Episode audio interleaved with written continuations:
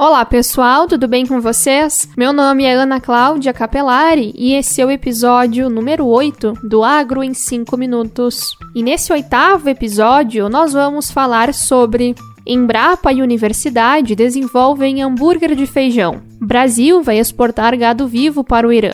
Produção de cacau deve crescer nos próximos cinco anos. Exportação de algodão deve registrar recorde. Cargill é eleita a melhor empresa do agronegócio brasileiro. E Andaterra pede fim do passivo do Fundo Rural a Bolsonaro.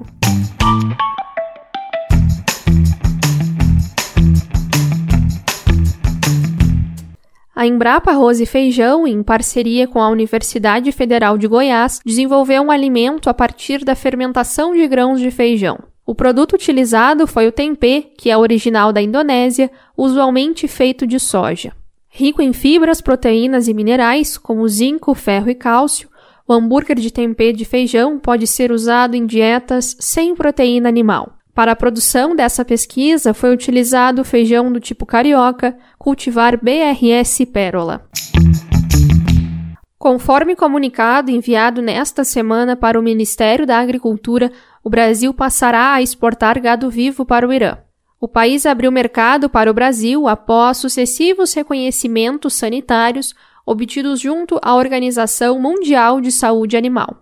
A estimativa do setor produtivo é de que o mercado iraniano tem potencial para importar anualmente 100 mil cabeças de gado. A exportação de gado vivo é uma atividade praticada apenas por países que possuem controle rígido sanitário de seus rebanhos.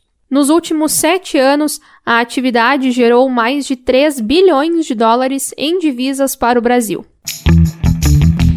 Durante evento internacional do setor em São Paulo, o ministro da Agricultura, Blairo Maggi, estimou aumento da produção de cacau em 50% nos próximos cinco anos. Com essa estimativa, a produção atingirá 300 mil toneladas anuais e aumento de 100% na produção de amêndoas em 10 anos. O Brasil possui todos os elos da cadeia produtiva do cacau e do chocolate, desde a produção de amêndoas e processamento até chegar à produção do chocolate. Segundo o ministro, essa é uma vantagem competitiva que o país tem. Segundo a Associação Nacional dos Exportadores de Algodão, o mercado brasileiro da commodity deve registrar exportação recorde de 1,2 milhão de toneladas, com os embarques do período de julho de 2018 a junho de 2019.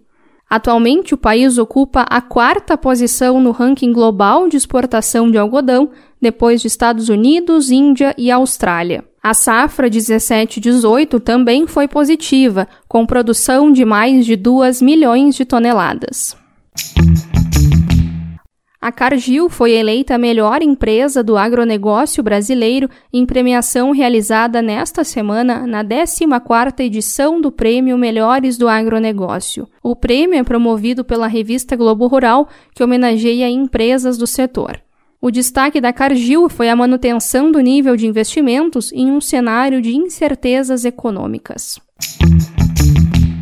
Nesta semana, a Andaterra, Associação Nacional de Defesa dos Agricultores, Pecuaristas e Produtores de Terra, encaminhou ao candidato à presidência da República, Jair Bolsonaro, uma carta com reivindicações do setor. Para falar sobre a carta e os pedidos, conversamos com Jefferson Rocha, advogado, diretor jurídico da Andaterra e produtor rural. No dia de ontem, é, o nosso presidente Sérgio Pitt, acompanhado de outros dois associados da Andaterra, é, Walter Orita, que é um proeminente cotonicultor baiano, e José Alípio, uma das grandes lideranças do oeste da Bahia, estiveram presentes lá no Rio de Janeiro em um encontro que foi organizado por Naban Garcia, Marcelo Brum e todas as lideranças do chamado Abril Verde e Amarelo, é, um movimento que aconteceu é, neste ano e que levou mais de 12 mil produtores a Brasília contra o fim do passivo do Fundo Rural. E dentre as pautas que foram apresentadas, entregues ao presidente, ao presidenciável Jair Bolsonaro, estava em destaque, evidentemente, a luta pelo fim do passivo e a aprovação de uma norma jurídica que trate de extinguir, de eliminar de uma vez por todas com este fantasma que assombra aí os produtores rurais de todo o país. E o presidenciável se mostrou muito solícito a esta reivindicação. Aliás, ele já havia, por mais de duas, três vezes, já afirmado o seu compromisso em lutar pelo fim do passivo e em tratar essa matéria com todo o, o, o, comprometimento, com, todo, com toda a importância que ela merece. Né?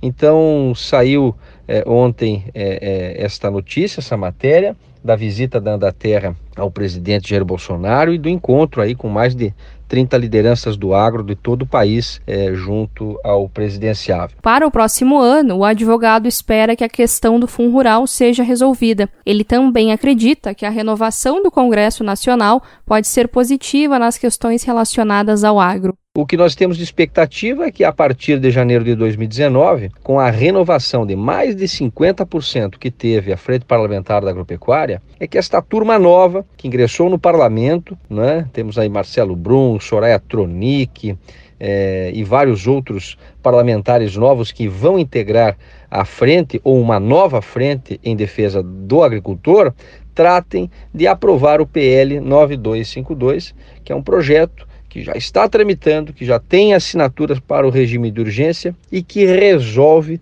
de uma vez por todas com o problema.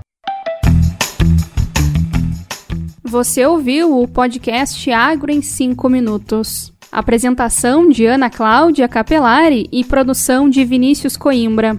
Curta a nossa página no Facebook Agro em 5 minutos e nos siga no Instagram arroba Agro em 5 minutos. Até o próximo episódio. Tchau!